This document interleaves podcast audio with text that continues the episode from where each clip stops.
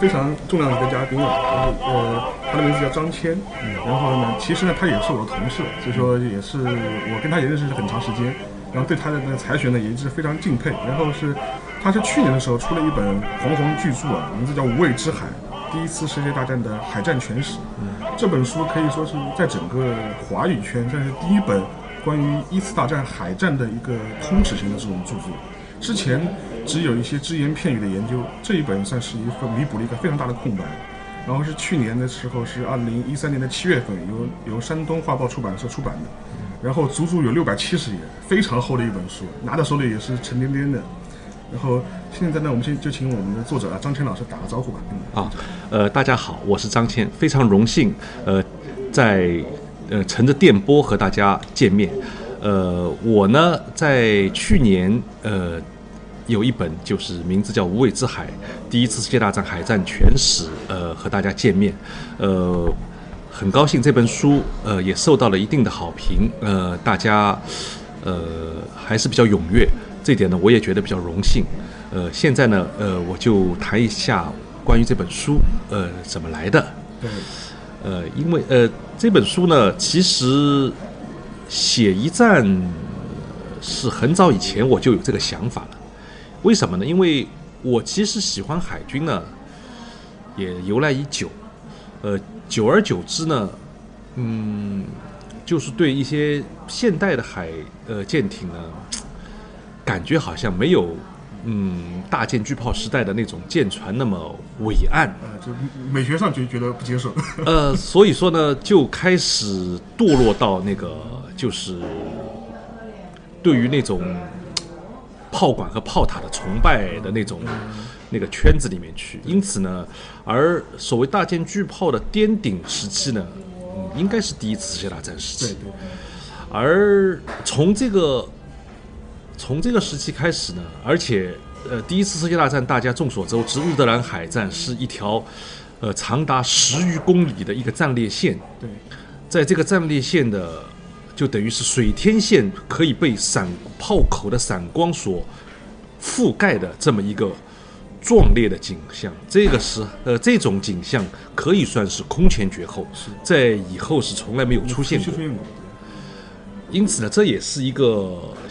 呃，成为我一个创作的原动力。而大家也知道，因为国内呢，喜欢二战的朋友可能比较多一些，而对于二战的书籍文章也比比皆是。哦，我本人呢也是从写二战的那个舰艇开始。这种情况下呢，我就发现，既然大家都。扎堆的写二战，我为什么不来个一战的？呃，而写，嗯，要写的话就干脆，呃，能够把资料说能够收集的资料全部都一网打尽，呃，能够展现在大家面前。呃，因为我是一个图书馆员，图书馆员呢，别的能力不够，嗯，但是呢，从资料当中收集自己需要的东西呢，还是。还是可以做到一点，就是老本行。因此呢，呃，就想到了这么一个方法。而正好呢，呃，山东画报出版社问我，呃，在我出出了一本书以后，他就问我你下一次的计划是什么？那我就不加思索的说，那我写一个一战海战史怎么样？当时是很轻飘飘的，觉得好像二十多万字就搞定它，就写一部好像手册性的书。但是，一旦写了以后呢，一落笔就觉得好像，呃，不写到一定的那种，就是说要事情都得交代清楚，对，不然的话，像字典那么一个，就是说等于一个资料册的话，资料汇编的话，那就比较对不起广大读者，因此就把一些呃相关的背景，呃和等等的一些东西，这一越越写越多，呃，就所以说就写出了大概。不到八十万字左右的篇幅，呃，这也是就是这个无畏之海的渊源吧。对，然后像我们刚刚也提到了，其实就刚刚也提到日德兰。其实如果对那个一战史或者是对军事史比较感兴趣的朋友，一提到一战的海战，第一个想的肯定是日德兰。嗯。这也很正常，这我觉得这也是应该的。但是呢，就是说实际上除了日德兰之外呢，就说是，尤其是在中文的这个圈子里面，就是对一战的海战史其实的印象和印象和认识都是比较模糊的，顶多是知道啊。德国人搞了那个潜艇破交战，然后把美国人引引引入参战了。然后还有一个嘛是可能会知道一个斯佩舰队，因为斯佩舰队最早是在从青岛逃出去的嘛，这个跟中国多少有点关系，他可能会有一些人关注。但实际上对其他的战场的海战的情况，其实大家了解的非常非常少，非常非常少。呃，但是我注意到就是说是张老师这本书里面呢，就是说是。呃，是除了就是我们一些比较熟悉的一些战场的和一些呃战役之外呢，也提到了很多之前我们关注非常少、很不了解的一些领域，就比如说像北冰洋，嗯，比如说像呃像呃像在非洲的这种呃非洲的这种内湖的这种这种战斗，嗯，以及就是说在中东的一些战斗，这些战斗是之前很提的人非常非常少，所以我想也想请张老师能问。为我们稍微介绍一下，就是说您这本书里对这些战场的一些描述，比如说北冰洋，我个人就非常感兴趣。嗯，呃，当然，呃，这个为什么会写到这些偏远战场？因为全史嘛，对，全史你不把所有的东西交代给大家，那谈不上全，是不是？因此，所以说这里面的话，我觉得能够应该放进去的资料，所以说我都。力求能够放到这本书里面去，这也是我把一些边远战场，包括北冰洋，包括东中东，包括非洲，包括甚至多瑙河，这个里面的话呢，因为过去确实是提的人不多，但是呢，这些地方恰恰是很多是，呃，对历史上起的很深远的影响的。比如说北冰洋，北冰洋的尽管在一战的时候没有拯救俄罗斯帝国，但是呢。这条北冰洋在二战时候，却拯救了那个苏苏联。对，因为摩尔曼斯克铁道是这个时候建造的。对。而呃，众所周知吧，因为一战的时候，由于土耳其参战，土耳其参战以后，那个过去国际上运到俄国的所有的海国际海道，大部分都是通过。呃，要么波罗的海，要么是那个，就是通过土耳其海峡进入黑海。对。呃，德国参战，土耳那个波罗的海肯定是没有办法。对。而土耳其一参战呢，等于是把那个黑海的通道也关闭掉。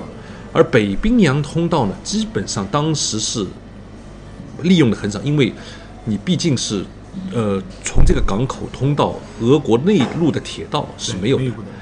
这个情况下呢，呃，俄国就不得不就是。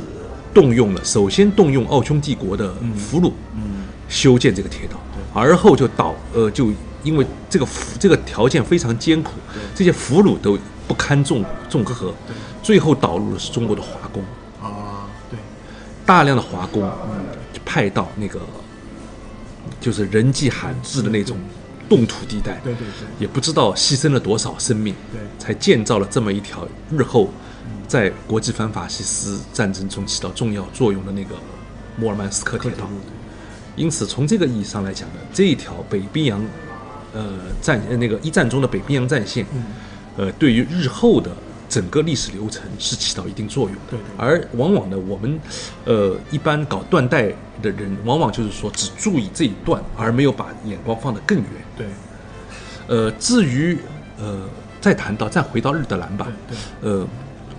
有有些人往往就说，日德兰英国损失那么大，为什么算是英国的战略胜利？对，这一点其实要从整个北海的格局提起。对，呃，日德兰只不过是个小插曲，而且，呃，说的不好听一些，尽管日德兰，嗯，是一一战当中一个具有代表性的大战，但是老实说，日德兰发生或者没发生是没有对没有什么影响。对，因为真正影响的是英国。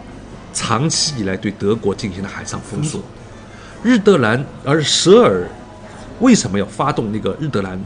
目的就是为了打破英国的封锁，让呃德国的国际航道能够打开。对，在这种情况下，日德兰他没有冲出去，对，就是他的失败，就是他失败。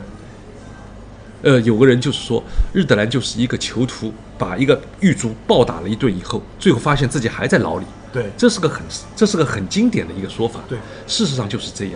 而谈到，呃，大家说不定也注意到德德德国的潜艇战。对，而潜艇战呢，也只不过是问题的一面。对，大家往往忽略的是英国对那个德国的经济封锁，嗯这也是一场非常残酷的经济战。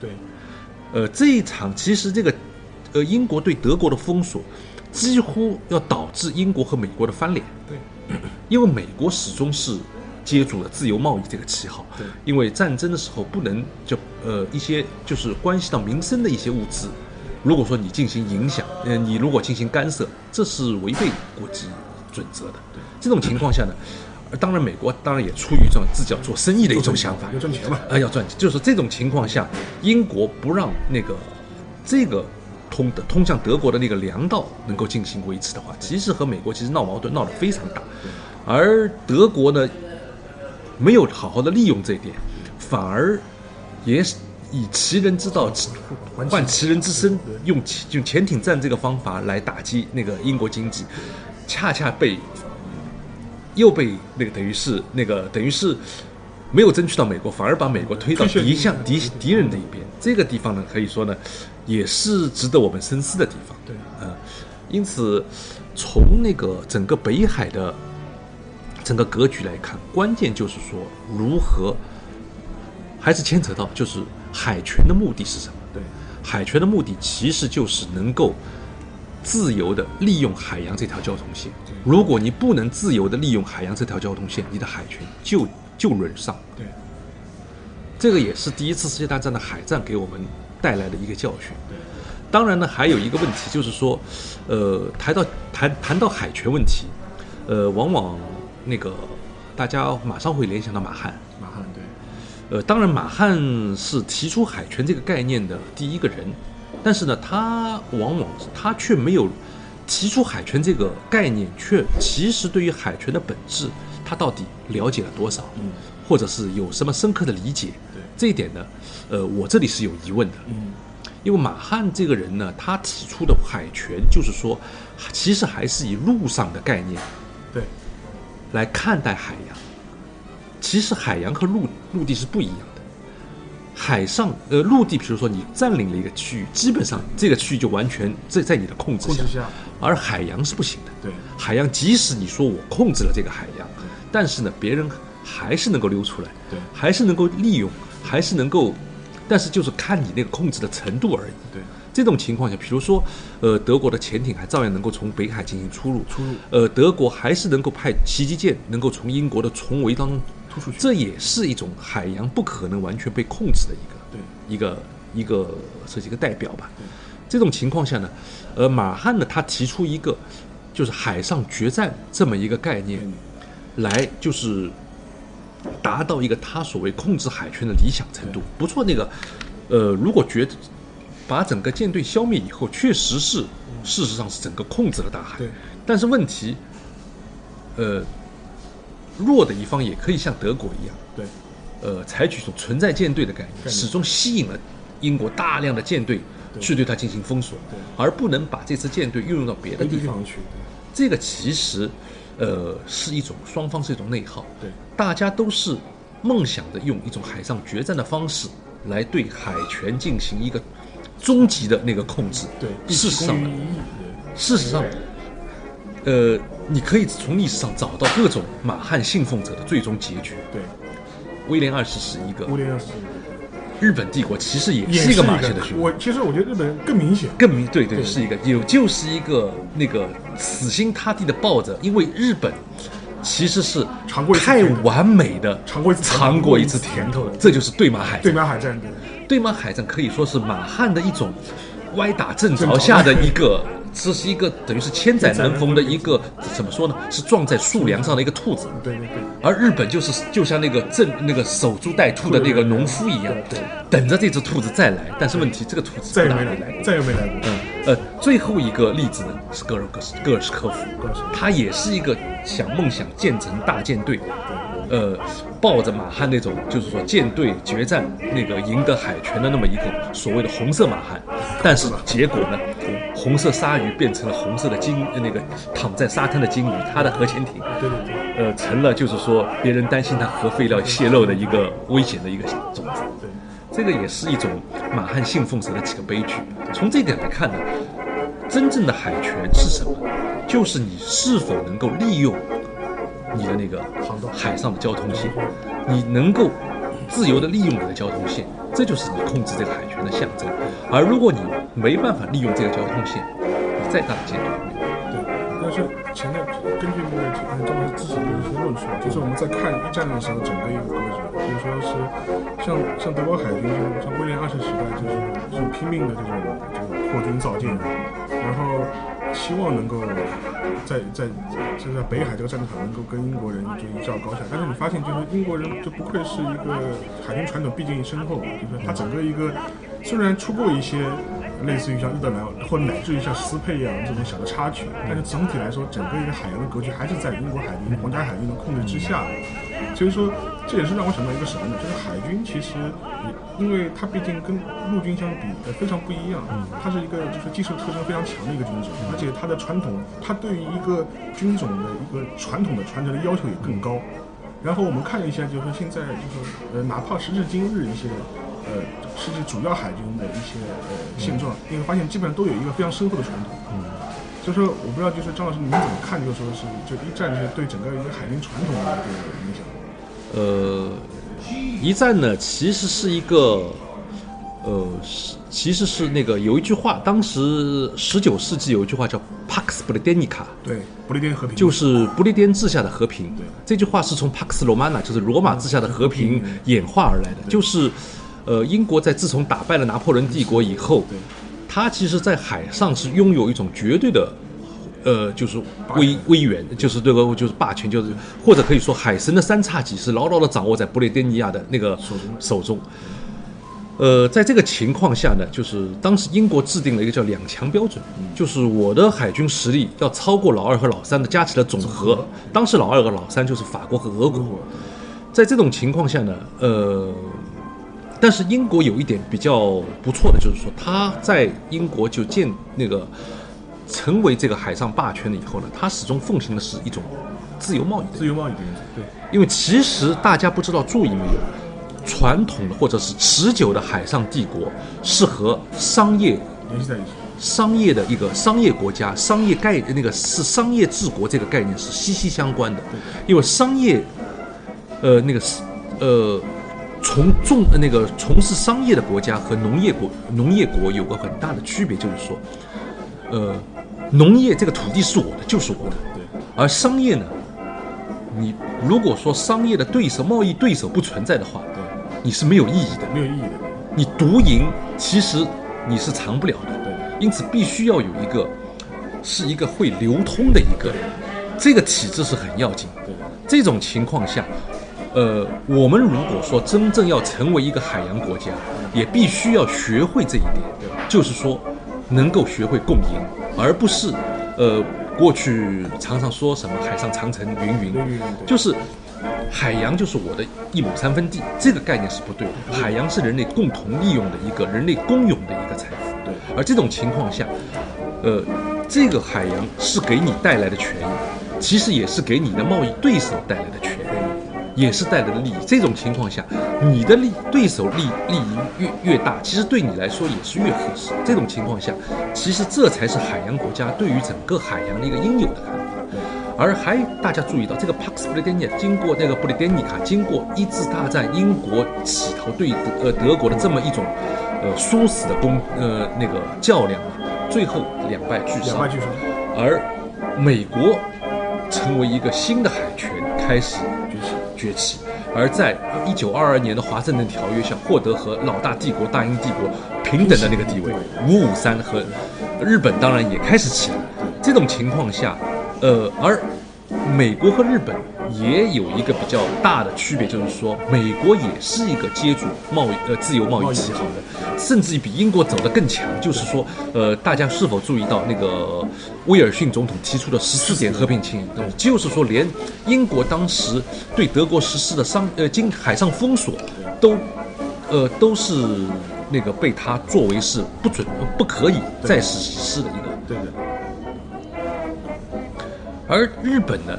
恰恰是一个就是以那种农业的想法来想侵略海洋的一个国家，而最后呢，等到它的结局，也就是第二次世界大战的那个联合舰队的覆灭，而这种情况下呢，呃，美国而成了一个新的一个海上的霸主，霸主执掌起海上的三叉戟来。呃，嗯，大家也可以看到，就是说德国威廉二世，呃，满脑筋想的如何抢到那个海参的三叉戟，却被一个根本没有和英国进行正正面较量的一个国家，查税，似乎是嗯那个理所当然的、顺理成章的嗯接过去了。接过去了。对，这一点大家难道没有什么深思吗？对，这个有人说他们都是安格鲁萨克逊，没有那么简单的事情。对对关键倒不是安格鲁萨克逊，而关键是自由贸易，自由贸易是一种商业的。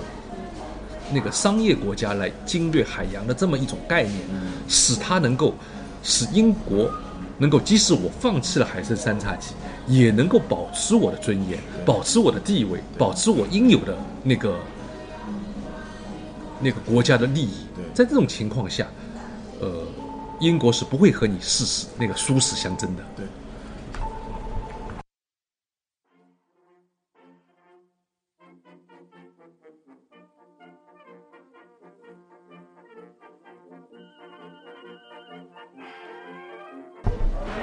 呃，好的，其实我们之前也刚刚聊到了，就是说，比如说像德国啊，威廉二世时代，他的一个以及之后日本的他一个海权思想，呃呃，会以及导致他最后的一个命运的一个一个关联性。这我就这我就想到了，你是不是张老师？您觉得作为一个像德国一样传统的陆权国家，进入海洋就必定会迎来这样的结局？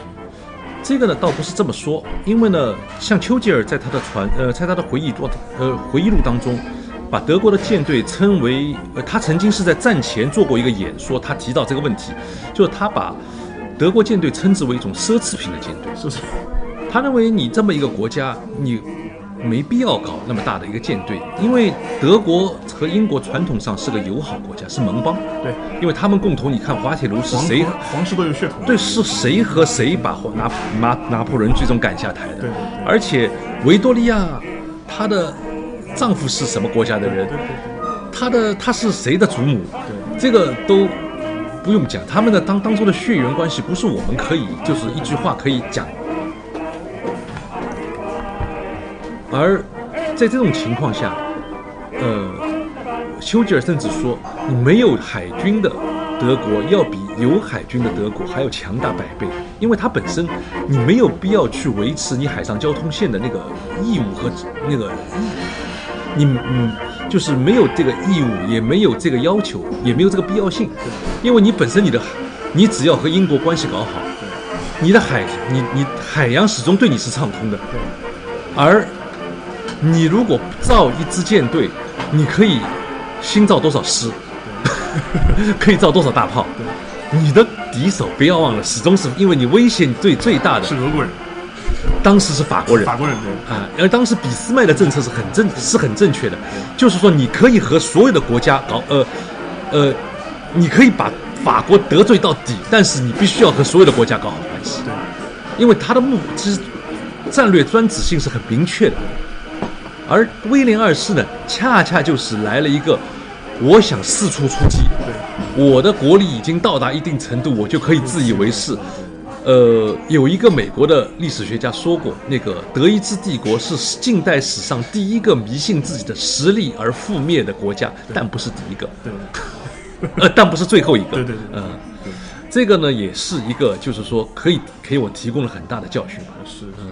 那反过来看日本，就是因为其实日本它从明治维新之后呢，实际上他一直是靠海军的这种实力啊，他赢他赢得了甲午战争以及之后的这种日俄战争，而且实际上是在一战之前，他的海军实际上在日本国内的地位应该是高于陆军的，嗯一直是高于陆军的。但一战之后情况有所变化，就是但是。你像张老师之前就所提到的一样，但日本的海军给你的感觉，它一方面好像是秉承英国传统、英式这种教育出来受影响，但另外一方面，他又是一个马汉的忠实信徒啊，就是就是至死相信，一直到二战的时候，他还是相信一套舰队决战舰队决战论。他你看他潜艇的，他潜艇部部队的他整个构建的思想就是，他不是用来破交呃，就是做破交战的，是的，它是拿来作为削弱战列舰的这种使对，用。是的。从这种实际上从这个角度来看，它是跟无论跟德国还是跟当时的美国这种想法就完全是不一样的一个概念。就是说，就您怎么去看，就是一战前后，它整个日本海军它整个思想的变化？呃，说起日本海军呢，这又是个比较比较长的故事，嗯，因为日本海军的建设呢和日本海军日本那个明治维新时候的大量的先贤是离不开的，因为日本海军其实它的形成，因为你呃大家知道那个日本的国门是被是被佩里舰队打开的。而马上以后就经历了萨英战争，就是英国舰队炮轰那个鹿儿岛的事件还有四国舰队干涉那个等等各种，就像那个等于是就像那个帝国主义的舰队把那个国门打开，这种屈辱日本是受受到的。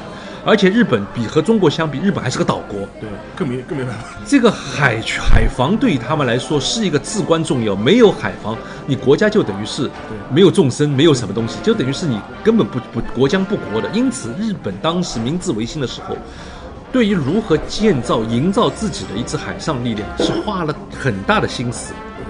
这个时候呢，呃，日本当时涌现了很多就是思想上的精英。他呢，就是说，不仅仅是就像中国当时搞洋务的一样，就造几艘铁甲舰就可以。他把整个一套海军体系建造也好，人员培养也好，等等等等一系列体系全部都引了进来。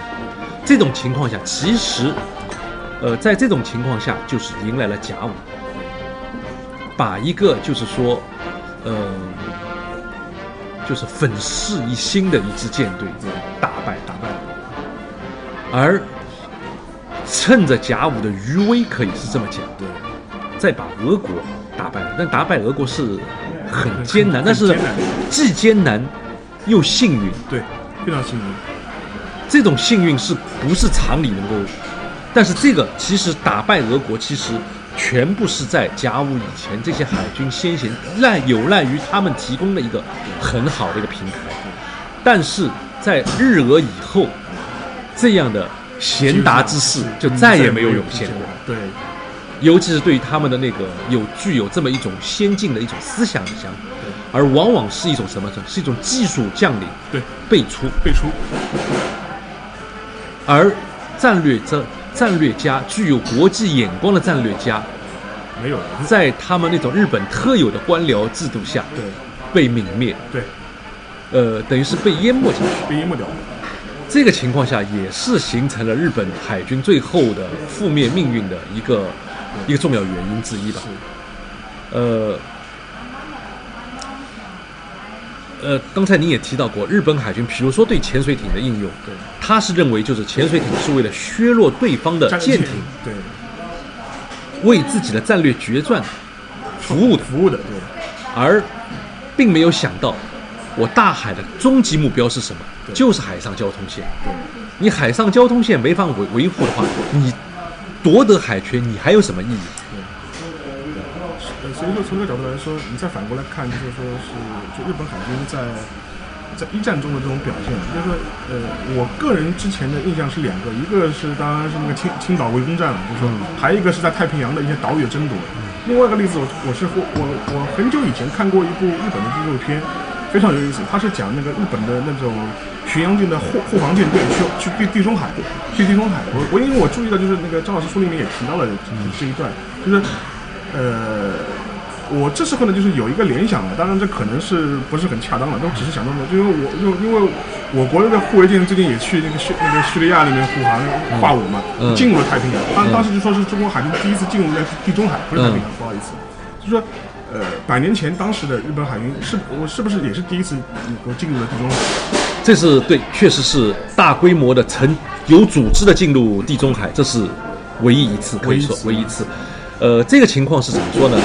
呃，情况也比较复杂，因为日本呢，这个国家从一战的时候呢，就呃想方设法想借这一班车来扩展自己的地盘。呃，很明显的就是在太平洋诸岛上大开，呃，就是说大撒大网，就把德国在所有那个太平洋岛屿一网打尽。对，这个以后呢，其实尽管当时日英结的同盟，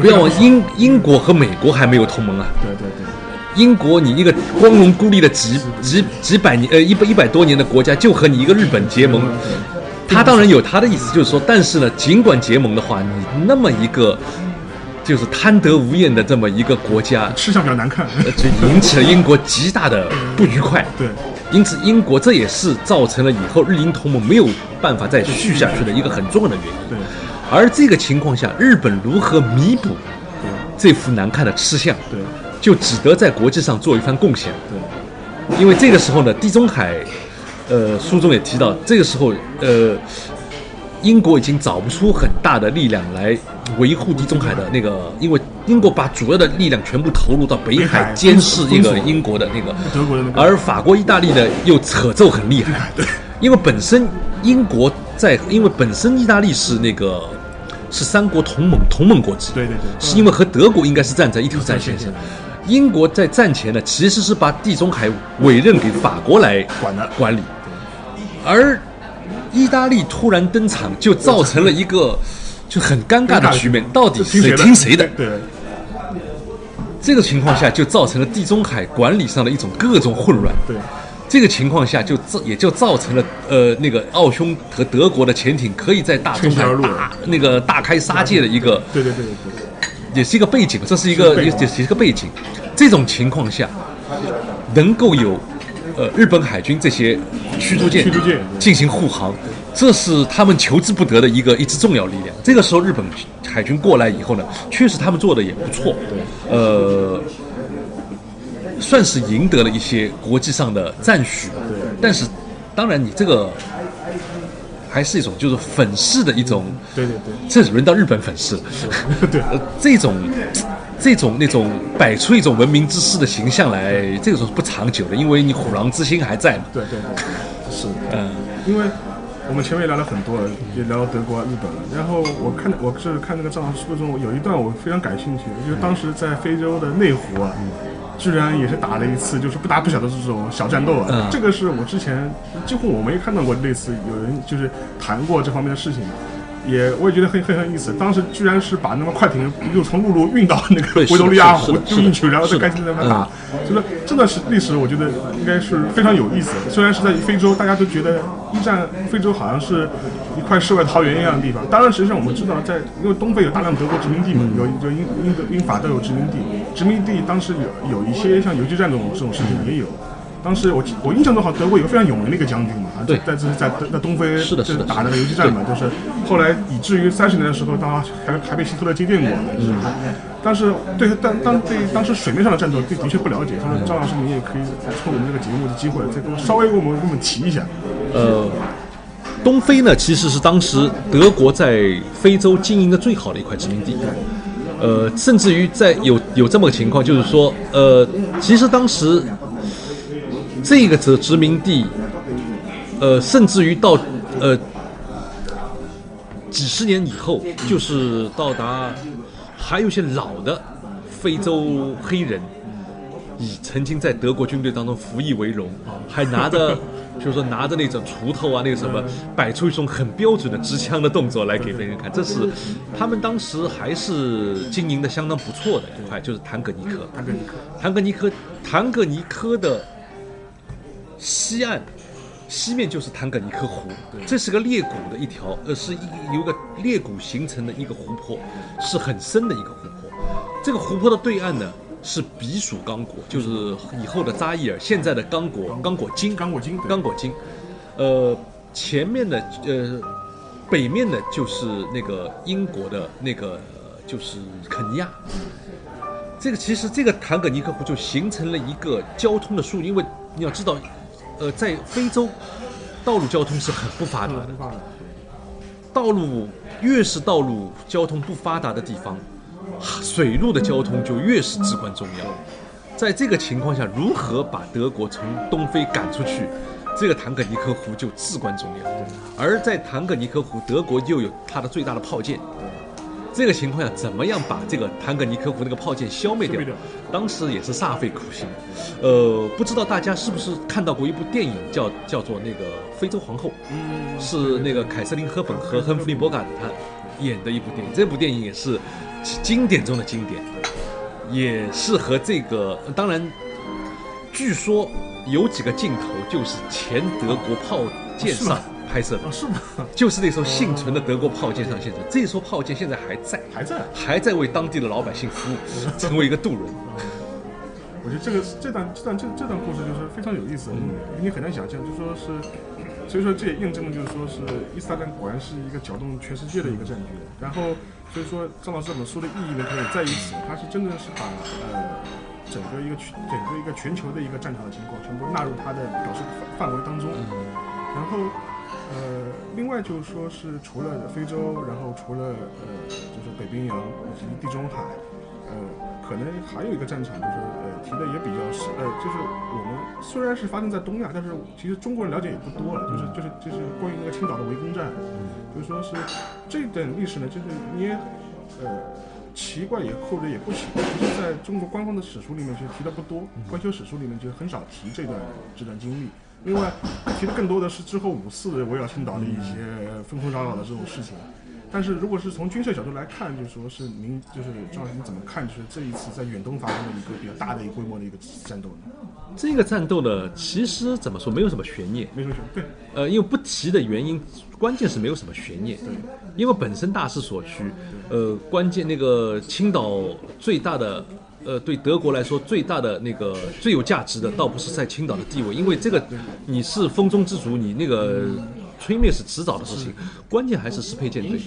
这个舰队他也跑出去了，那青岛就等于是，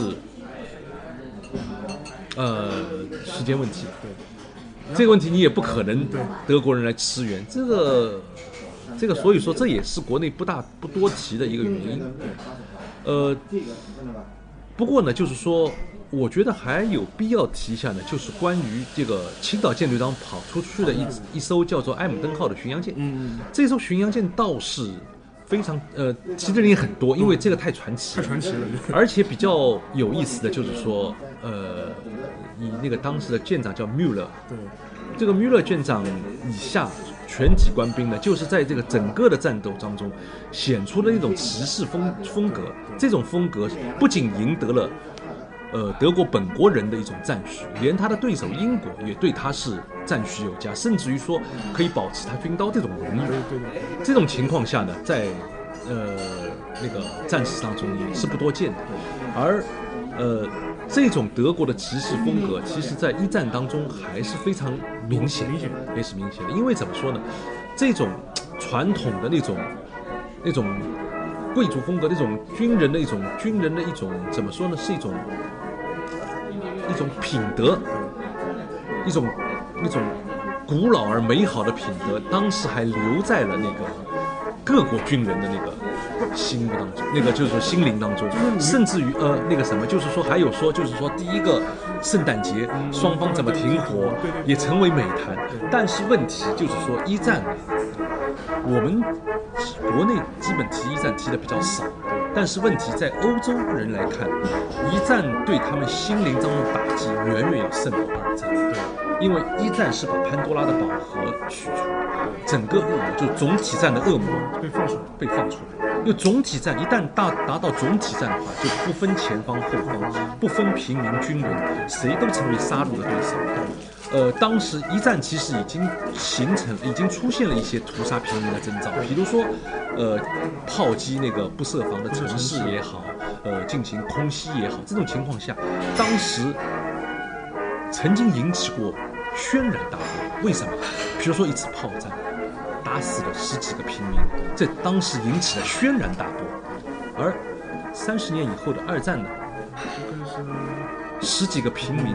算什么？动辄几万、几十万这种平民的损失还在少数。对，因为这个揭开了这么一个总体战的那个那种魔盖了以后，这种就是对那种呃十九世纪自诩为进入人类文明社会以后的这种这个当头一棒，对于欧洲人来说，这个这这一棒实在是太大了。对，而这一棒又打出了很多妖魔鬼怪出来。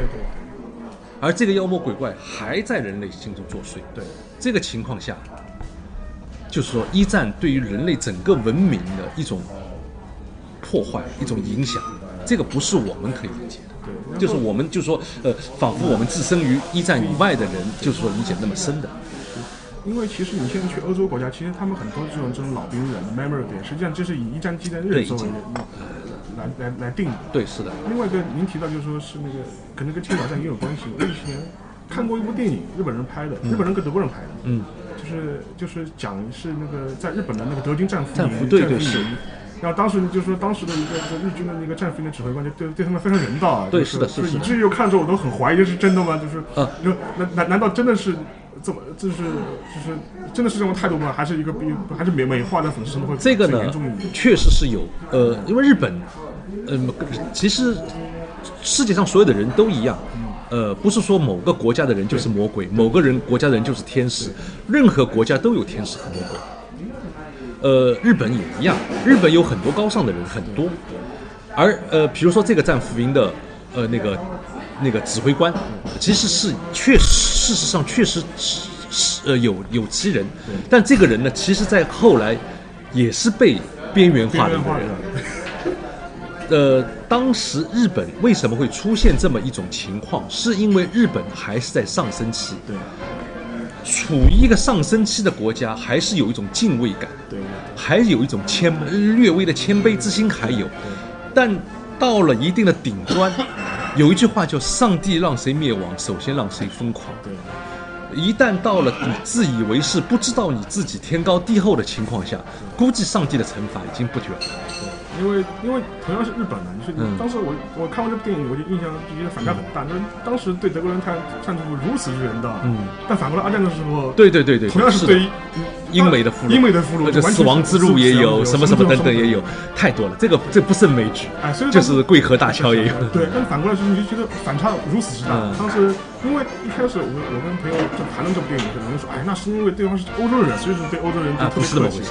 关键是关于日本在什么时期？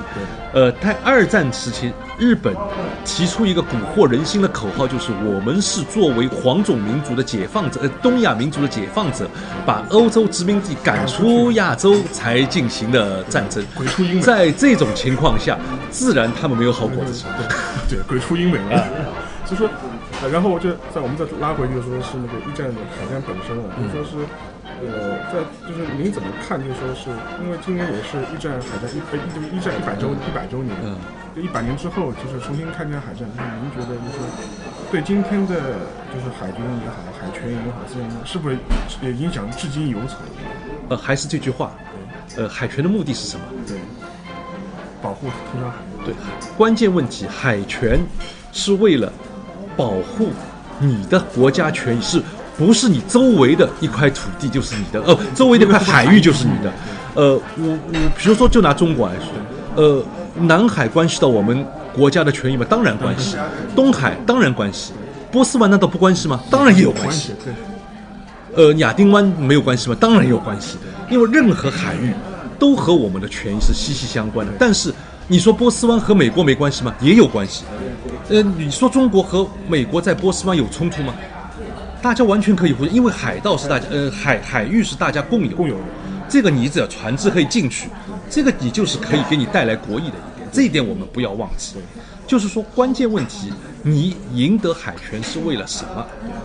关键是为了带来你的国家利益，而这支国家利益又可以为你建立一个强大的海军来维护这支国家利益，这是一个互相互依存的一个关系，而不是说，呃，像。呃，一个比较典型的一个例子是俄国海军，那个苏联那个红色那个苏联海军，红海军它建立了这么大一支海军，但是它的海洋贸易量是多少？几乎没有，几乎没有。所以说这就注定了这支海军是不可长久的。是是，这点是讲的非常深刻。嗯，然后我们之前也讲了很多，就是关于一战，呃，一战的一个海前后的一个海军史的一个演变，以及就是张老师这本书里引发的一些感想。最后呢，就是说是我比较感兴趣的，因为我们张天老师其实写写战史写了也很多年了，然后呃，其实。呃，呃，其实其实最近就是呃这十几年吧，就是国内的相关于这种战史啊或者军事史的上面呃著作也比较多，但是说实话呢，总体质量参差不齐。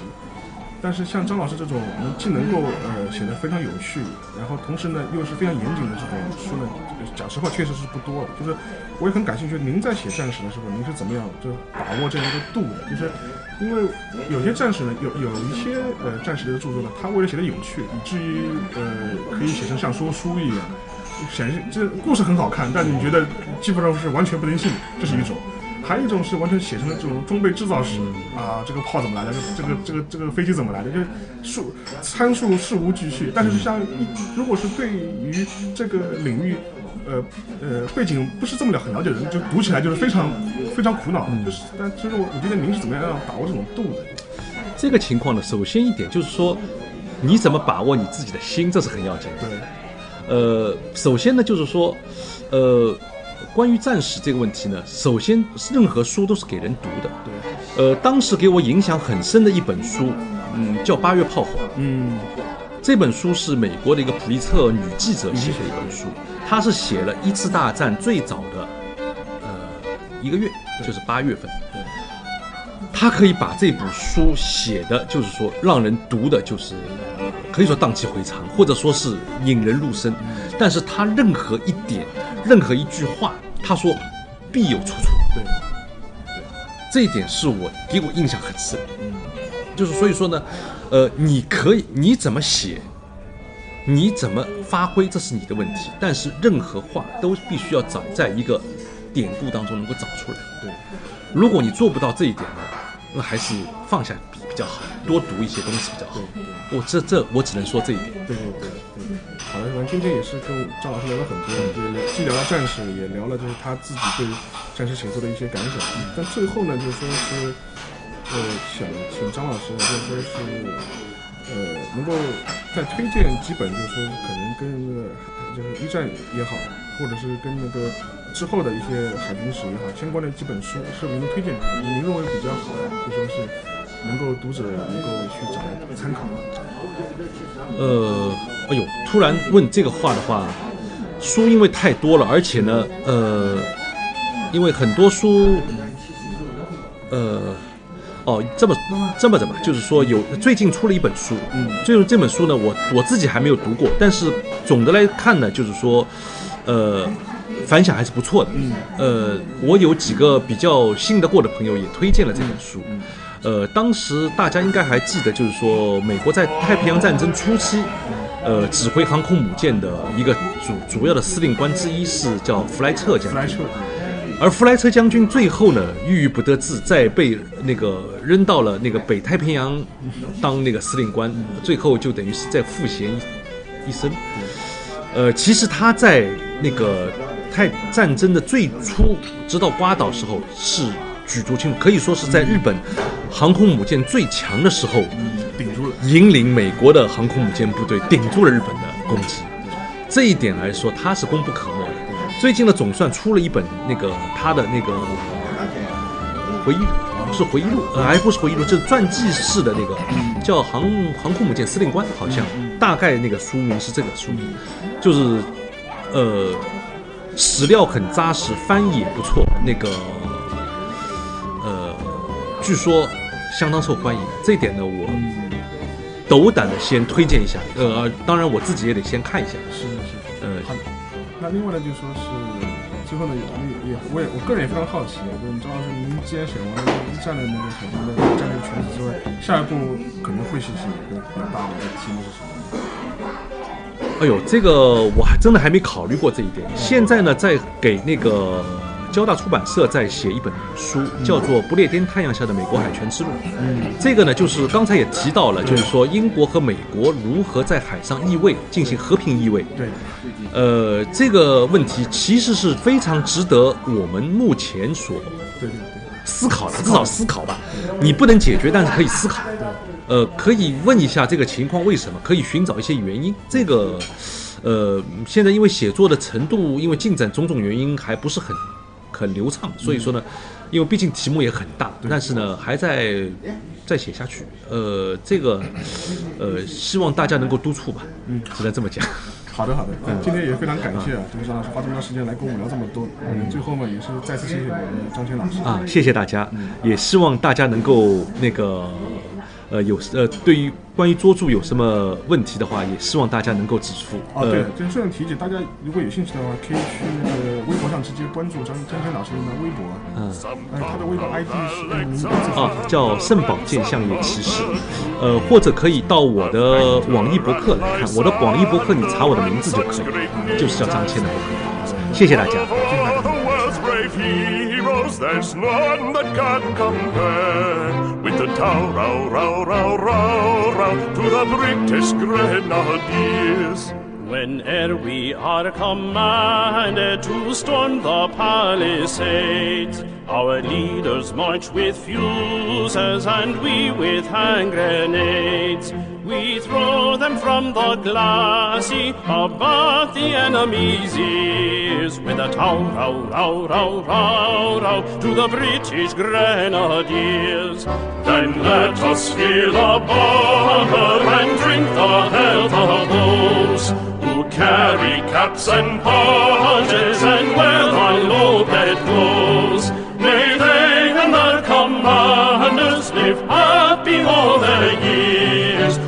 Tow row row row row row to the British Grenadiers.